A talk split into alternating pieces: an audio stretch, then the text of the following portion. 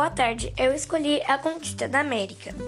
A conquista da América foi cheia de conflitos. Primeiramente, no século XV, teve autoridade para a navegação à África, assim como o comércio com as Índias. Nesse período, a Espanha decidiu apoiar e financiar uma expansão marítima de Cristóvão Colombo. Colombo acreditava que a Terra era redonda e que indo na direção oeste chegaria até a Ásia dessa forma. Em 12 de outubro de 1492, com três dias de viagem em alto mar, Colombo conduziu a América. Embora a expedição não tenha sido o resultado esperado, vendo que não chegou ao horizonte para descoberto um novo território. Assim aconteceu a conquista da América. Este novo lugar, por sua vez, passou a ser explorado pelos espanhóis. Os europeus, quando chegaram na América, tentaram pôr sua cultura aos habitantes nativos. Quem, quem desobedece às regras era castigado. Surgiram desta forma os primeiros confrontos entre colonizadores e os povos colonizados. No caso, na América, os povos indígenas. Agora vamos falar um pouco sobre os conflitos na América colonial. Como já falamos antes, a chegada dos europeus à América trouxe também muitos conflitos. Importante ter destaque que os povos indígenas que habitavam a América já tinham conflitos entre si, pois existiam muitas tribos de culturas diferentes nesse lugar. Entre aspas, território. Os portugueses, por sua vez, precisavam de alianças estratégicas com os índios para manter outras tribos e também invasores estrangeiros longe de suas terras.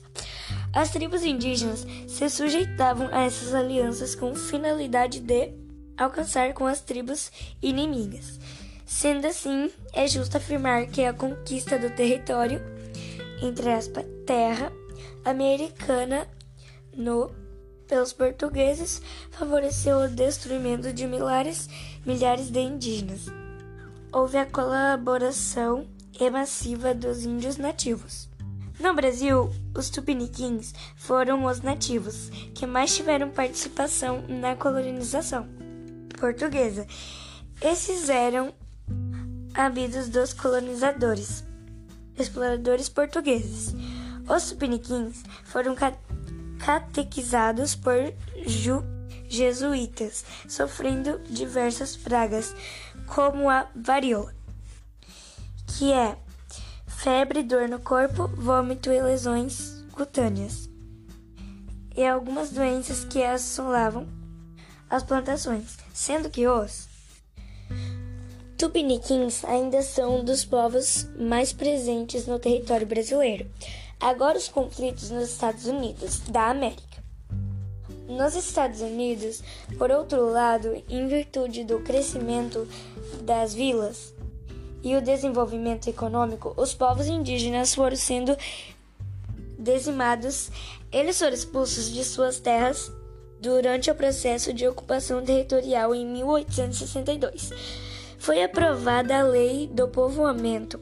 Ela excluiu os índios, que por sua vez eram expulsos ou mortos pelos colonos que tomaram posse. Assim, o extermínio da população indígena gratavelmente devido com os conflitos entre os índios e os colonos. Além disso, as grandes empresas instaladas em território americano para a construção da estrada de ferro matavam brisões búfalos americanos. Isso e as tribos morreram de fome, pois esses animais eram a principal fonte de alimentação de muitas tribos. Por consequência, muitos índios sofreram com a escassez de alimentos e acabavam morrendo de fome. Outro fator de extrema relevância na história foi a interação dos soldados do exército norte-americano. Nos conflitos bravados entre índios e colonos. Tais conflitos eliminavam aldeias inteiras, a expansão e a ocupação dos territórios a oeste. Trouxeram o fortalecimento da economia norte-americana, sendo em troca da expansão industrial e capitalista. Milhões de índios foram mortos e culturas inteiras foram extintas. E agora, por último, propaganda do Covid. Maneiras de se livrar do Covid: lavar bem as mãos, passar álcool em gel cada vez que entrar em algum lugar ou pegar em alguma coisa, manter um metro e meio de distância, distanciamento social, sair de casa apenas quando precisa. E assim que sair de casa e voltar para sua casa, tomar um banho e lavar bem suas roupas. Quando você voltar do mercado ou farmácia,